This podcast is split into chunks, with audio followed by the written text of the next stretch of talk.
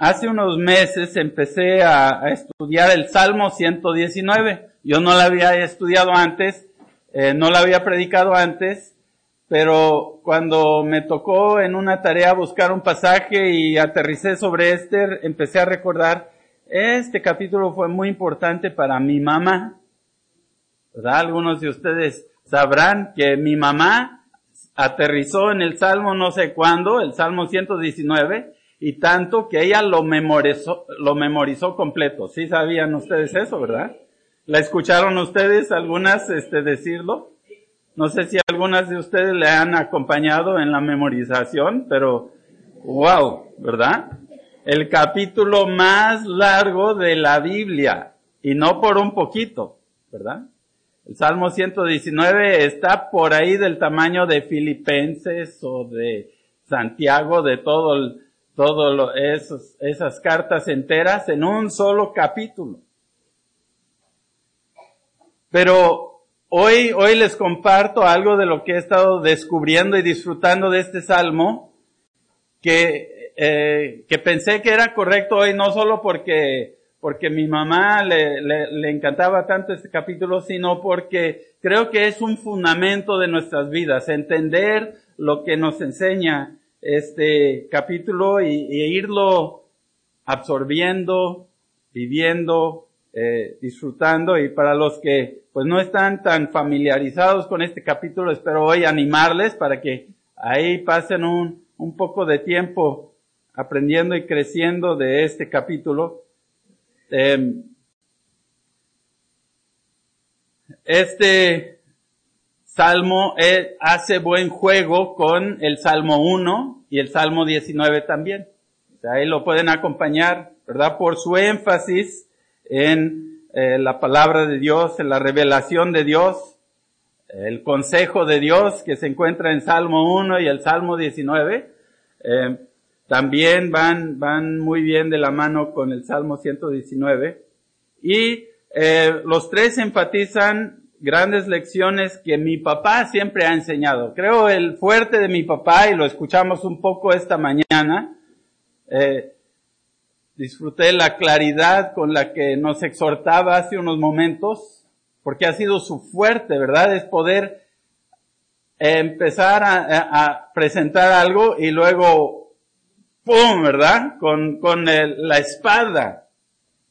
Y dar un espadazo que llega al corazón eh, es un don, ¿verdad? Que, Dios le dio a mi papá y que ha sido de, de bendición para mi vida y creo que este salmo no era solamente de mi papá, de mi mamá, sino también eh, es reflejado en, es, en ese aspecto en el que Dios ha usado a mi papá.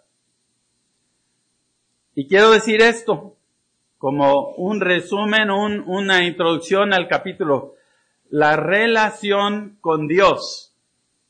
La relación con Dios, tu relación con Dios, se desarrolla estudiando, entendiendo, creyendo y aplicando la Biblia. Tu relación con Dios depende de tu estudio, tu entendimiento, tu fe en y tu aplicación de la palabra de Dios. Lo más importante en esta vida es conocer a Dios. Eso nos lleva a caminar con Dios.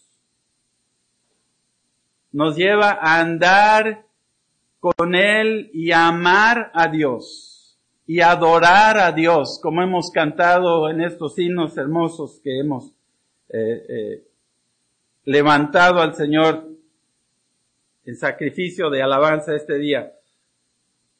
Nuestra relación es con Dios y con su Hijo Jesucristo, ¿verdad? De las relaciones con ellos como personas. Tienes que conocer personalmente a Dios y acercarte a Él.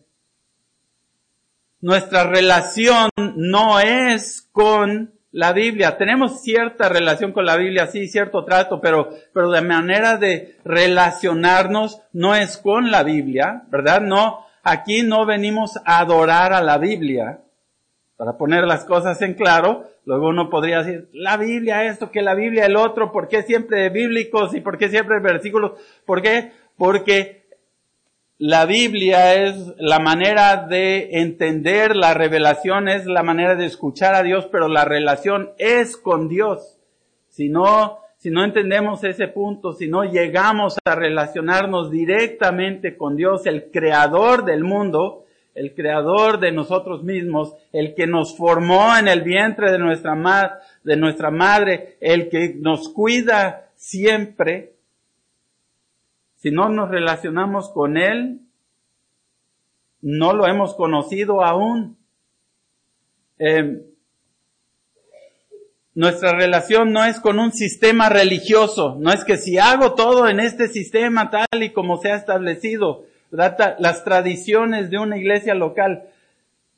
Sí hay tradiciones, luego hacemos, ¿verdad? Eh, eh, cosas por hábito y por tradición, y está bien cambiarlos de vez en cuando, eso es bueno. ¿Por qué? Para recordarnos, nuestra relación no es con este sistema, con esta forma. Tampoco es con la música. No nos ocupamos la música, ocupamos la, ah, la Biblia ocupamos el deporte, por ejemplo, hay personas que se relacionan al deporte, han escuchado no a un profesional después de ganar un gran campeonato decir, yo amo el tenis, yo amo el fútbol por la honra del fútbol americano, he hecho esto y he hecho aquello y tengo un amor al deporte y suena bonito, pero, pero wow, ¿a poco, verdad? Tu relación es con el deporte. O con tu trabajo, tu empleo, o con la comida que disfrutamos tanto.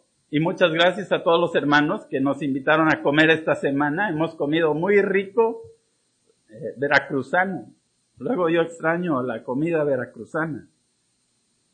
Pero, pero la relación no es con la comida. Está bien disfrutarlo, pero hay que mantenerlo en su lugar, ¿no? La familia también es muy importante, pero la familia, la familia no es el fin de todo, es la relación con Dios. He escuchado, ha, escuchado de vez en cuando alguien dice, pues con que tenga uno la salud, con eso me basta, hay que darle gracias a Dios. Mal dicho, porque a veces ni la salud, ¿verdad? A veces la, Dios nos tiene que quitar la salud para que nos demos cuenta que tampoco es el fundamento de la vida. El cuerpo y la salud. Jesús dijo, no solo de pan vivirá el hombre, el pan es para el cuerpo, sí, pero es un ejemplo, es una ilustración. Y lo vivimos todos los días. Sí hay que vivir del pan o de la tortilla, ¿verdad? Eh, no solo de tortilla vivirá el hombre, sino de qué? Eh, Jesús estaba haciendo énfasis en eso, decía, el, el pan para el cuerpo, la tortilla para el cuerpo, pero, pero la palabra de Dios para el alma, de eso se trata. La palabra de Dios, pero ¿para qué? Para conocer a Dios, para, para tener una relación con Él. Este salmo nos dice eso si nos ponemos atención y se los quiero indicar Vamos a leer cuatro versículos y solamente la primera parte de los versículos ya, ya están en Salmo 119. Vamos a estar viendo, no vamos a leer todo el capítulo, ¿verdad? Sino vamos a, enfatizar ciertas partes y les dejo la tarea de, irlo eh, recordando y de volver a leerlo en los días próximos para eh, aprovechar si Dios les guía a hacerlo, es estos pensamientos, pero veamos el énfasis en la relación con Dios por encima realmente de, del lugar que tiene la Biblia. La Biblia tiene un lugar muy importante en este capítulo, pero el énfasis principal está en la relación con Dios. Versículo 33. Enséñame, oh Jehová. O sea, Señor, tú enséñame. Versículo 41. Venga a mí tu misericordia. Necesito, Señor, que tú tengas misericordia de mí. Versículo 57. Mi porción es Jehová. ¿Verdad? No es, no es la comida, no es mi herencia de lo que me va a dejar mi papá, no es la herencia de lo que pueda heredar, no es mi, mi trabajo y mi imperio en el empleo, no, es mi porción es Jehová, ni es la tierra, ¿verdad? Que, que Él me pueda dar o dejar. Él, Él promete la tierra entera, ¿verdad? Los, los que confían en Él van a heredar toda la tierra. Pero el salmista dice, lo importante es heredar a Jehová. Mi, mi, porción es Dios. Si lo tengo a Él, pues lo tengo todo, ¿verdad? Si lo tengo a Él, tengo no solo las vacas que están en el cerro, sino los cerros mismos también, son míos. Eh, pero eso es, es secundario si mi porción es Jehová. Y el 65, bien has hecho con tu siervo, oh Jehová, conforme a tu palabra, pero es con el Señor Dios, Yahweh, Jehová, el yo soy de toda la existencia y de toda la realidad. La Biblia no me ama, Dios me ama, ¿verdad? La Biblia no se entregó por mí, Jesucristo, el Hijo de Dios, se entregó por mí, por la voluntad de Dios el Padre. Mi relación es con Él la Biblia es la revelación de Dios. La Biblia es importante porque me dice quién es Él y qué ha dicho y qué ha hecho. Y es el instrumento principal para relacionarme con Dios. Veamos versículos 129 y 130 que leímos en la primera lectura. 129 y 130 dice, maravillosos son tus testimonios, por tanto los ha guardado mi alma. La exposición de tus palabras alumbra, hace entender a los simples, nos transforma y nos cambia el entender las palabras de Dios. ¿Por qué? Porque vienen de Él. No solo de pan vivirá el hombre, sino de toda palabra que sale de la boca de Dios. Lo importante es que vengan de Dios. Si no vienen de Dios, son palabras falsas, son palabras que no tienen poder, no, no es lo que necesitamos porque necesitamos a Dios. Pero por eso también es importante entender que lo que necesitamos más que nada no son milagros. Cuidado con esas predicaciones que emocionan y, ah, milagros, ¿por qué? ¿Por qué nos gustaría tanto tener todos los milagros que pudiera haber? Porque porque uno recibe todo lo que su, su carne desea. Cuidado con, con desear y pedir y, y confiar en los milagros. ¿Dios puede hacer milagros? Sí. Si estamos sufriendo, podemos pedir que Dios nos sane. Sí, está bien, pero siempre y cuando uno diga, pero no mi voluntad, sino la tuya. No voy a confiar en los milagros, confío en lo que Dios ya me dio en Jesucristo porque tengo una relación con Él, no con sus milagros. No con la revelación directa, cuidado con eso también. Porque uno dice, sí, yo me relaciono con Dios, entonces que Dios me hable directo. ¿verdad? Yo quiero escuchar la voz de Dios y sentí algo y eh, creo que eso fue el Espíritu Santo. Cuidado, ¿verdad? Cuidado con, con buscar y querer y aún a veces se usa esto como si fuera un libro mágico y que, que venga el Espíritu y, y, y, me llegue una revelación por medio de la, medio usando la Biblia. Y algunos creen por ahí que Dios me dé una revelación. Cuidado. ¿Por qué? Porque uno está queriendo, en lugar de, de trabajar e interpretar y estudiar y alimentarse cuidadosamente de la palabra de Dios, uno quiere que que pues mejor más directo. Yo y Dios nos entendemos, ¿no? Y, eh, hay una revelación directa y especial. o sin la Biblia que un sueño, que otra cosa. Dios no promete hablarnos de esa manera, porque Él en segunda de Pedro 1 dice, tenemos la palabra más segura. Pedro, habiendo visto la transformación de Jesús, dijo, no hay experiencia más grande que esa. En todas las experiencias de Pedro, mejor que caminar sobre el agua, que ni le salió tan bien esa, ¿verdad? Porque se hundió en el agua. Pero, pero vio a Jesús transformado y, él, eh, medio torpe, dice, aquí nos quedamos, vamos a construir templos y ramadas y aquí nos quedamos con Jesús. ¿eh? No hay nada mejor que eso. Y luego él mismo escribió después, no hay que confiar en esas experiencias. Hay que confiar en la palabra más segura. Primera de Pedro 1, 19 y 20. Hay que confiar en la palabra más segura. Por eso la Biblia es el instrumento con la que nos relacionamos con Dios es la que nos habla. El Espíritu Santo toma su espada, ¿verdad? Y penetra hasta lo más profundo de nuestro corazón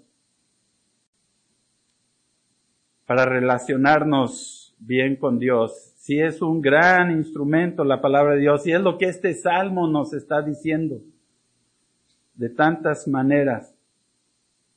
Es una revelación variada, es Toda la Biblia es muy variada y este salmo lo dice de esta manera. Dice, hay preceptos, hay mandamientos. Vamos a ver un ejemplo en los versículos 129, 30, 130 y 131 nuevamente. Vean, pero ahora observando las palabras que se usan para describir la palabra de Dios. 129, maravillosos son tus, ¿qué? Testimonios por tanto los, he los ha guardado mi alma. 130. La exposición de tus, ¿qué? Palabras. El 131. Mi boca abrí y suspiré porque deseaba tus, ¿qué? Mandamientos. Este salmo usa como 20 veces, cada, a veces 15 o hasta 22 veces las diferentes palabras que son sinónimos de la palabra de Dios, que son preceptos, estatutos, mandamientos, juicios, promesas, palabras, ley y testimonios. Todos son sinónimos de, ¿por qué? Porque es una palabra muy, muy variada, elegante, es una belleza. Conocer la palabra de Dios y, descubrirlo. En la carne uno se aburre luego, luego, ¿verdad? Con la Biblia. No la entiendo, pues está difícil de interpretar. Todo mundo tiene sus interpretaciones diferentes. Hace unos meses hablé con un erudito católico. Estaba trabajando en un banco, pero él tomó una hora para explicarnos muchas cosas y con preguntas, interactuando, y él dijo esto, es que los protestantes, cuando le dije, pero la Biblia no se interpreta a sí misma, y él dice, dice, ah, no, no, no, la tradición tiene que interpretar la Biblia. Dice, los protestantes tienen muchas posturas diferentes. Debía haberse dado cuenta que estaba hablando con un protestante. Y a lo mejor sí se daba cuenta, pero me dijo así. Los protestantes, dicen, no se ponen de acuerdo en lo que, la interpretación de la Biblia. Y quería decirle, no, pues sí tienes razón, muchos protestantes tampoco interpretan bien la Biblia, pero tú tampoco, ¿verdad?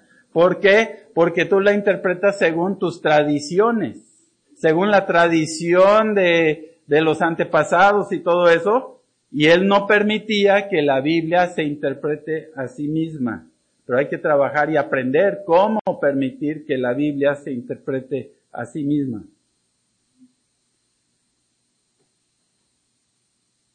Pero siendo nosotros pecadores, con corazones engañosos, según Jeremías 17.9, ¿cómo podemos interpretar bien esta Biblia?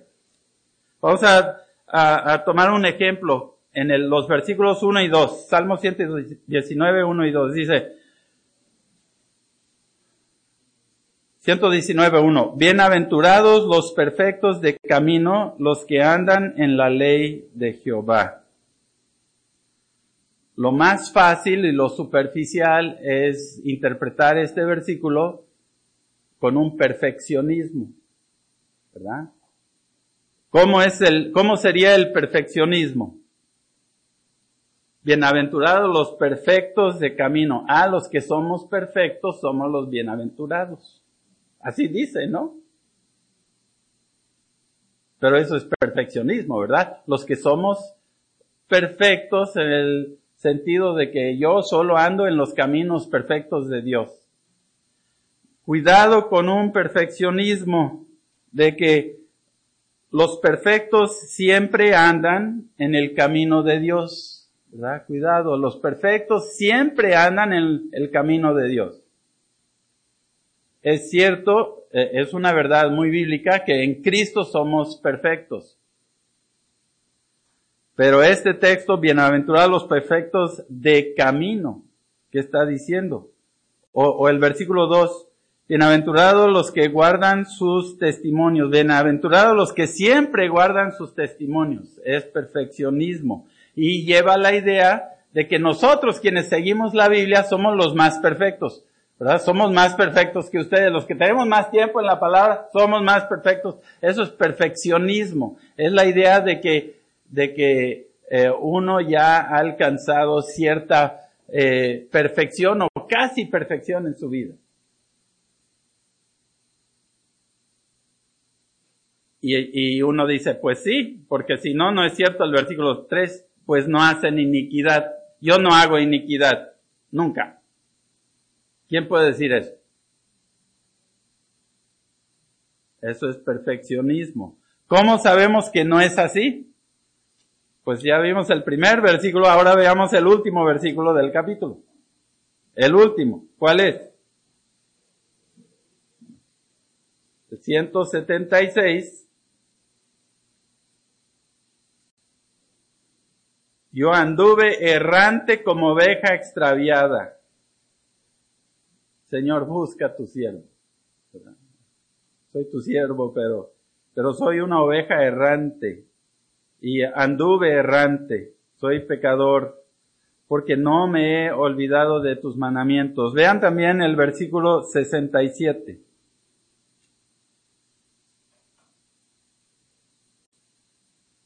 Antes que fuera yo humillado, descarriado andaba mas ahora guardo tu palabra. Ah, ya ves, antes era errante, pero ahora es perfecto. Ah, bueno, pero no tan rápido, ¿verdad? A ver, versículo 5. Ya vimos el, el 3, pues no hacen iniquidad, pero ¿qué dice el 5? Ojalá fuesen ordenados mis caminos para guardar tus estatutos. Pues no tan perfecto, ¿verdad? Uno dice, ojalá y fuera tan ordenado y tan recto y correcto. Versículo 9. ¿Con qué limpiará el joven su camino?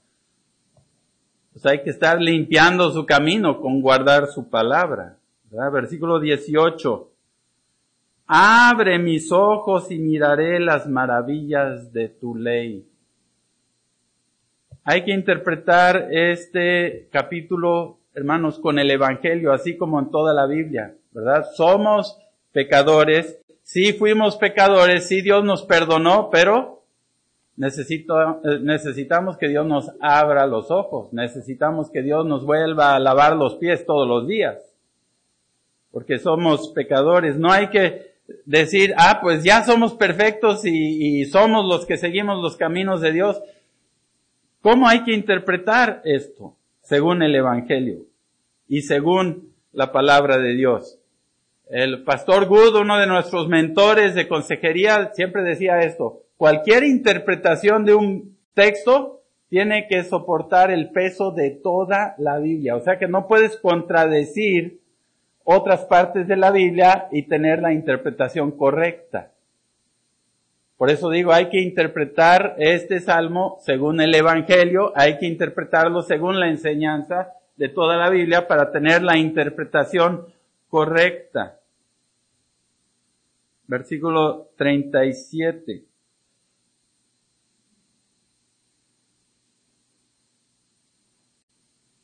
Aparta mis ojos que no vean la vanidad. Avívame en tu camino. ¿Qué está reconociendo? Al caminar, aviva mi camino. ¿Por qué necesito avivar mi camino? Porque todavía sigo aprendiendo, todavía mis caminos se desvían. Necesito, Señor, tu ayuda. Versículo 41. Venga a mí tu misericordia, oh Jehová, tu salvación conforme a tu dicho. Necesito todavía que estés obrando en mi vida para cambiarme. Entonces, ¿cómo se interpreta el versículo 1? Noten el 1 y el 2 suenan un poco a, Mateo 5, cuando Jesús empezó el sermón del monte, bienaventurados los, ¿verdad? Así empieza este capítulo. Bienaventurados los perfectos de camino. ¿Qué está diciendo? Pues bienaventurados los que ven el que el camino de Dios es perfecto, aunque el suyo no lo es. Bienaventurados los que ven el camino perfecto del Señor y uno se arrepiente, le pide perdón a Dios y le pide que ahora pone en tu camino.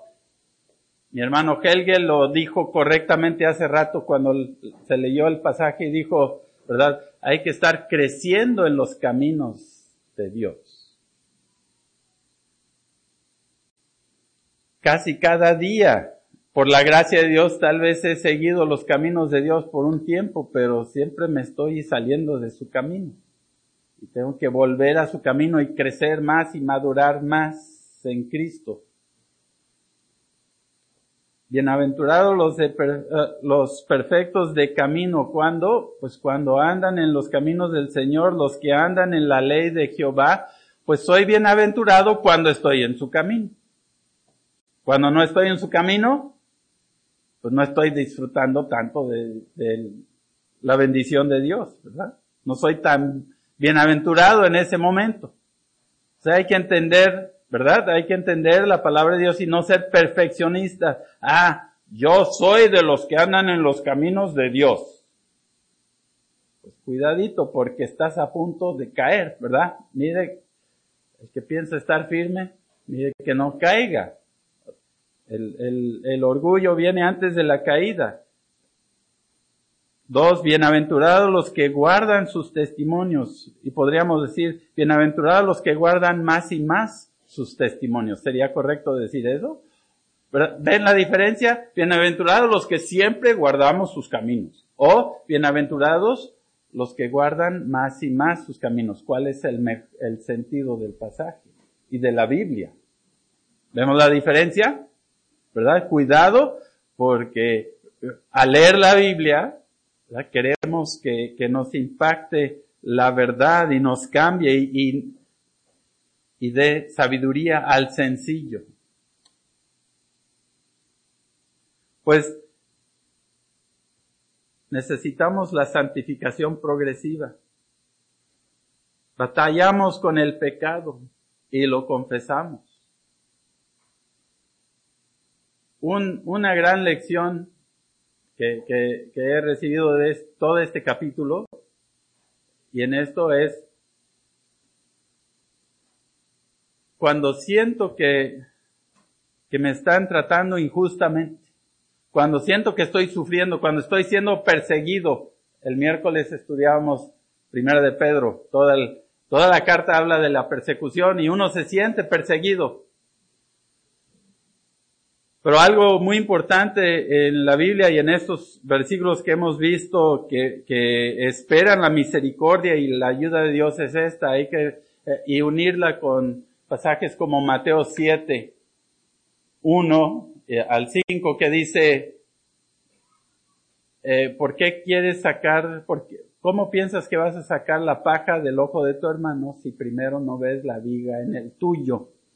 ¿Verdad? El perfeccionista pues está juzgando a, los demás y no está viendo su propio pecado. ¿Por qué? Porque yo ando en los caminos de Jehová, háganme caso. ¿Verdad? Eh, batallo con, con el pecado y lo necesito reconocer y estos pasajes me están diciendo, bueno, tal vez estás siendo perseguido, tal vez te estén tratando injustamente. Pero ¿te has puesto a pensar en lo que hiciste tú para provocar esa reacción de ellos? Es lo que no hacemos. Pues, ¿Por qué es tan severo? ¿Por qué tan injusto? Y tal vez se pasen ellos. por pecadores, ¿no? Se pasan de injustos y, exageran mi pecado y, y son muy duros en vez de ser amorosos y pacientes conmigo.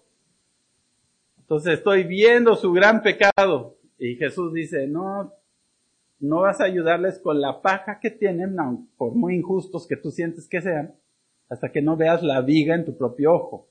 ¿Qué hiciste tú para provocar eso? Y aunque en el, en el, los casos del 5% de los casos en que tal vez no hiciste nada, en esos casos donde todo es injusto de su parte y, y tú no lo provocaste, aún así, ¿qué te dice el Señor? Paga bien por mal. Sí, eh, pero Jesús dice, pero lo más seguro es que debes examinar tu vida y ver la viga que tienes en tu ojo. ¿Qué has hecho? Tal vez no lo hiciste en este momento. Tal vez ya llevas algo que está provocando esa reacción. No hay que ser perfeccionistas. Este salmo es una oración. Los primeros eh, tres versículos dicen, bienaventurados los que no andan en sus propios caminos, sino andan en los caminos. Pero el versículo, desde el versículo 4 en adelante, cambia el enfoque totalmente. Ese dice, bienaventurados ellos, pero en el versículo 4 en adelante es una plática directa con Dios. Tú encargaste que sean muy grandes tus mandamientos. Y desde ahí en adelante es una plática directa con Dios, es una oración a Dios. Todo el capítulo, todo el resto del capítulo. Y no muchos capítulos son así en la Biblia. Pero puede ser una oración y les, les, les invito a ver la última sección del capítulo, el versículo 169. Vamos a leer otra porción de este capítulo de, desde 169 hasta terminar.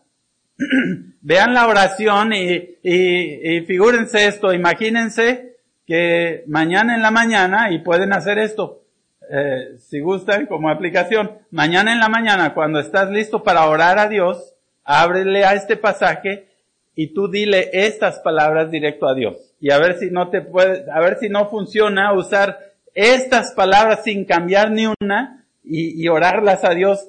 ¿Qué, ¿Qué oración sería? A ver, 169. Padre mío, o sea, ya empecé a hablar con Dios, ¿sí? Padre nuestro, Padre mío, llegue mi clamor delante de ti, oh Jehová. Dame entendimiento conforme a tu palabra. Llegue mi oración delante de ti, líbrame conforme a tu dicho. Mis labios rebosarán alabanza cuando me enseñes tus estatutos. Hablará mi lengua tus dichos, porque todos tus mandamientos son justicia. Esté tu mano pronta para socorrerme, porque tus mandamientos he escogido. He deseado tu salvación, oh Jehová, y tu ley es mi delicia. Viva mi alma y te alabe, y tus juicios me ayuden. Yo anduve errante como oveja extraviada. Busca a tu siervo, porque no me he olvidado de tus mandamientos. Es, eh, todo el capítulo es una oración hermosa y, y, uno dice, bueno, pues voy a tomar una sección cada día y estarlo orando a Dios. ¿Mejora tus oraciones o no? ¿Verdad? La Biblia nos va formando, uno dice, pues yo le voy a orar a Dios y le voy a pedir esto y le voy a pedir aquello. Esto nos ayuda a pasar un tiempo adorando a Dios, reconociéndolo a Él. Y, es de gran bendición y haciendo esto también uno va aprendiendo a, orar las palabras de la Biblia a Dios. ¡Wow! ¿Cómo mejora las oraciones? Eh? Y en otros pasajes de la Biblia que son bendición para uno, otro ejercicio, aprendiendo de este capítulo es, tomo las verdades y las palabras de esos pasajes y escribo una oración que va integrando toda y uno está leyendo o perdón, más bien uno puede orar directamente esos pasajes a Dios. Puede orar uno Santiago a Dios, orar Gálatas, orar eh, sus pasajes favoritos de la Biblia, orar Filipenses a Dios es increíble, es hermoso. Es una forma, y uno dice, es que nosotros no escribimos las oraciones, esas son ya cuadraditas y, muy formales. No, pero hermanos, es una herramienta poderosa. Lo he estado aprendiendo en la consejería y ahí les paso ese, ese tip de consejería. Con los aconsejados, eh, ir, darles la tarea, haz una oración de este pasaje para pedirle a Dios ayuda en esta área en la que estás luchando. Ahora, hay partes de este salmo que, que, que sí son más difíciles de aplicar a nuestras vidas. Un ejemplo, versículo 97 en adelante. Versículo 97. Oh, cuánto amo yo tu ley. Todo el día es ella mi meditación.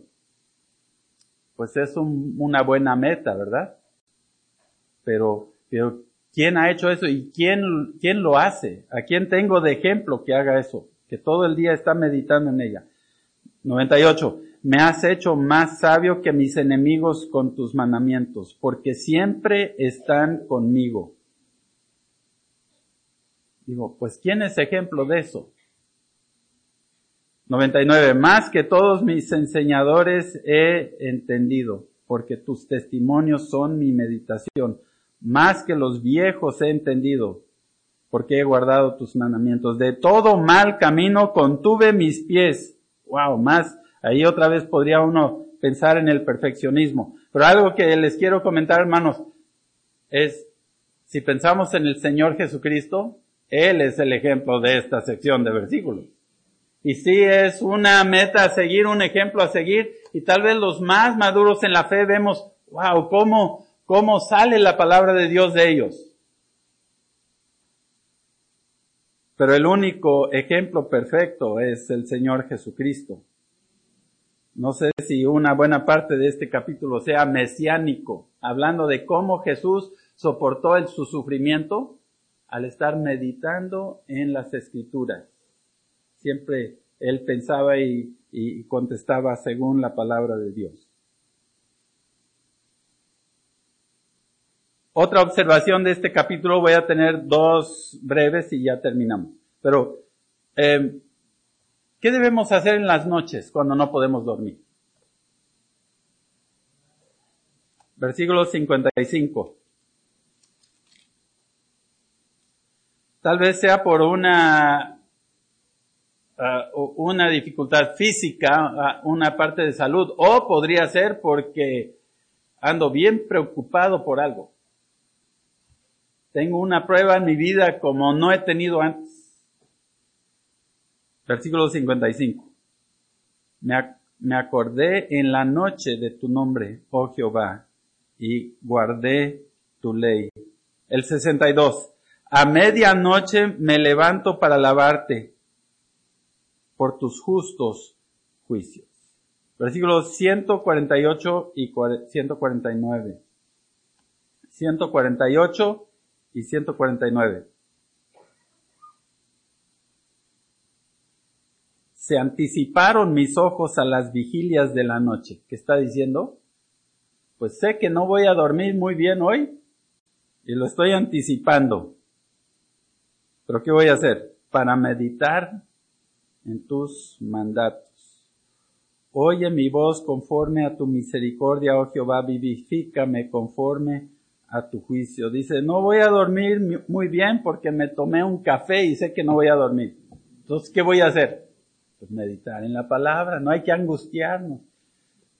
Si no pudimos dormir bien, por lo menos pasamos un tiempo rico con el Señor o no. O la pasamos, hoy la noche es peligrosa, ¿no? Con los deseos, con la carne, con la angustia, con, han pasado noches muy feas, yo sí en la carne. Pero si uno empieza a entender, no puedo dormir, ah, entonces, ¿cuál es ese texto que ya tengo memorizado? ¿En qué estoy meditando? Señor, ¿cuáles son? Y uno empieza a alabar y pensar en Dios y orar Dios. Es lo que está diciendo este salmista. Eso es lo que, lo que hace. El ejemplo que nos da. ¿Cuál debe ser nuestra actitud hacia el dinero? Versículo 14.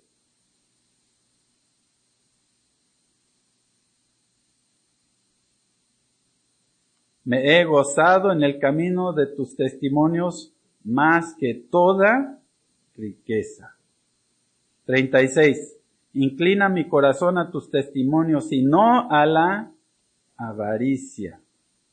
72.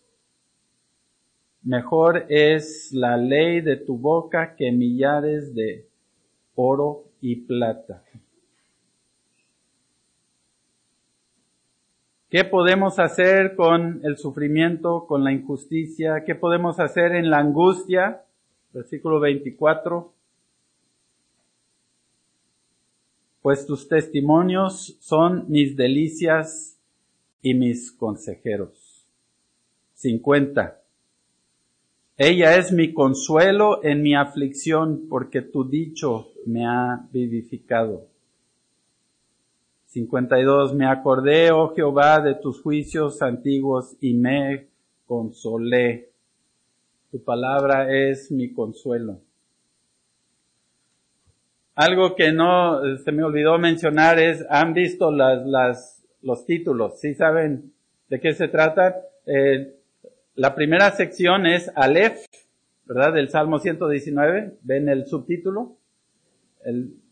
Eh, si en su Biblia tienen antes del 9 es Bet. ¿Eso, ¿Eso qué es? Aleph, ¿eso qué significa? Bet. ¿Alguien sabe? Son las letras del alfabeto hebreo. El alfabeto hebreo tiene 22 letras. Este salmo tiene 22 secciones. Cada sección tiene 8 versículos exactos. O sea que es un, una estructura muy exacta y en el hebreo, cada versículo, cada frase de esa sección empieza con esa letra. Lástima que no funciona en español. ¿Verdad? Que toda la primera sección empieza con A. Y, es, es, un estilo de acróstico, o, eh, estructura litúrgica, es una maravilla. Es, es hermoso. Pero sabiendo eso, a veces decimos, ah, Tal vez por eso los temas están un poco regados, pero la primera palabra de cada frase empezaba con esa letra. Y ya concluyendo, hermanos, hay, un detalle más que les quiero comentar de este capítulo. Encontrarán en, la Reina Valera el término soberbio, que aparece varias veces. En la nueva versión internacional usa el término insolente que también ayuda a entender quién es el soberbio o el insolente. Es el rebelde, es el necio, es el que no quiere escuchar. Y si uno quiere ser necio y soberbio y eh, irreverente, pues allí vienen las advertencias de lo que es rechazar el consejo de Dios. Tenemos unos amigos que vimos este año pasado en los Estados Unidos, que adoptaron unos hijos eh, de, de siete, de, de nueve años de edad, pero esos niños tenían en su pasado abuso, habían sufrido en el sistema de, de no de adopción, pero el cuidado, el cuidado de niños que abandonados, como él hace el DIF, pero en los Estados Unidos, y, y los adoptaron y les han mostrado mucho amor por Ocho años los han tenido para rescatar a estos niños, predicarles el Evangelio y con mucho amor eh, eh, mostrarles una vida como debe ser y bendecida por Dios. El, mayor ya tiene 18 años y es un insolente soberbio, no ha entendido nada de lo que le han enseñado. Es más, este niño abusó de uno de los nietos de nuestros amigos. Estaría en la cárcel si no fuera menor de edad cuando hizo lo que hizo y ya eh, eh, causó un dolor grande en la misma familia que lo había adoptado. Y lo que pasa con él, los psicólogos lo llaman un síndrome de, em, no lo escribí, a ver, es síndrome de, sí, dependencia radical, pero esa no es la palabra. Pero, eh, pero una de esas, ¿no? Que, y, ¿Y qué significa eso? Que es un niño que desde chiquito, por el abuso que sufrió, decidió que todos los adultos y toda autoridad en su vida son malos. ¿Por qué? Porque me persiguen y toman ventaja y no son dignos de confianza. ¿Sabes? Ya es una mentalidad hacia cualquier persona. Y por mucho que nuestros amigos les hayan amado, amado, amado, cualquier cosita que sea límite o estructura en la casa, dicen, ya me están persiguiendo, ya me están abusando, me están, uh, no son de confianza estas personas, son mentirosas, porque todos las autoridades son mentirosos. ¿Por qué? Porque así me hicieron y aprendí a, desconfiar y el único que puede eh, eh, cuidar de mí soy yo. Soy el único que se preocupa por mí. ¿Saben qué? Es una descripción del soberbio y del insolente. Por eso hay una desconfianza en Dios, por eso hay una soberbia. Y piensen en el personaje de Caín en, en Génesis 4. ¿Verdad? Él decidió que, que Dios era el culpable por aceptar la ofrenda de Abel, de su hermano, y él tenía coraje, ira contra su hermano, coraje, ira contra sus padres, que seguramente le enseñaban la palabra de Dios y del sacrificio de Dios, pero él lo rechazó todo, y luego cuando Dios le castigó, ¿qué dijo? Es injusto, es muy duro para mí, o sea que no aceptaba la corrección. ¿Por qué? Porque el único digno de confianza era él mismo. Es una advertencia grande de y, el Salmo describe todo lo contrario con esa excepción de, de las menciones de los eh, soberbios. ¿Es Dios digno de confianza aún en medio de las dificultades y el sufrimiento? Un ejemplo es el 51 y les dejo de tarea a los demás. Los soberbios se burlaron mucho de mí, mas no me he apartado de tu ley. O sea que los, los soberbios se burlan. No es cierto. Están equivocados todos ustedes, los religiosos, los que se meten allí a adorar. Quién sabe qué hacen allí, pero, pero yo no necesito de eso. Alguien aquí hoy viene con esa actitud que quién sabe, mira qué rara gente y de qué habla el que está allá parado enfrente. Porque yo no necesito ellos, dependerán de Dios, necesitan esa muleta para que, para, porque son débiles, pero nosotros los fuertes. No. Eso se llama soberbia y necedad, porque no entiendes que dependes de Dios por el aire que tú respiras. Y que si no entiendes que Él pagó por tus pecados y no hay arrepentimiento y no te humillas, te vas a quedar con tu soberbia. Te recomiendo pasar tiempo en el Salmo 119 y absorberlo y ser bendecido por ese estudio. Te recordará más de cien veces que este es el instrumento indispensable para relacionarte con Dios y entender esta revelación hermosa, pero es con Dios con quien nos relacionamos y hay que recordar eso, ¿verdad? Y hablar con Él y que este sea un instrumento, así como la música y la familia y el trabajo y todo lo que disfrutamos en la vida, pero son instrumentos para llevarnos relacionarnos con Dios. Son las grandes enseñanzas que nos deja este capítulo. Gracias a Dios por su palabra.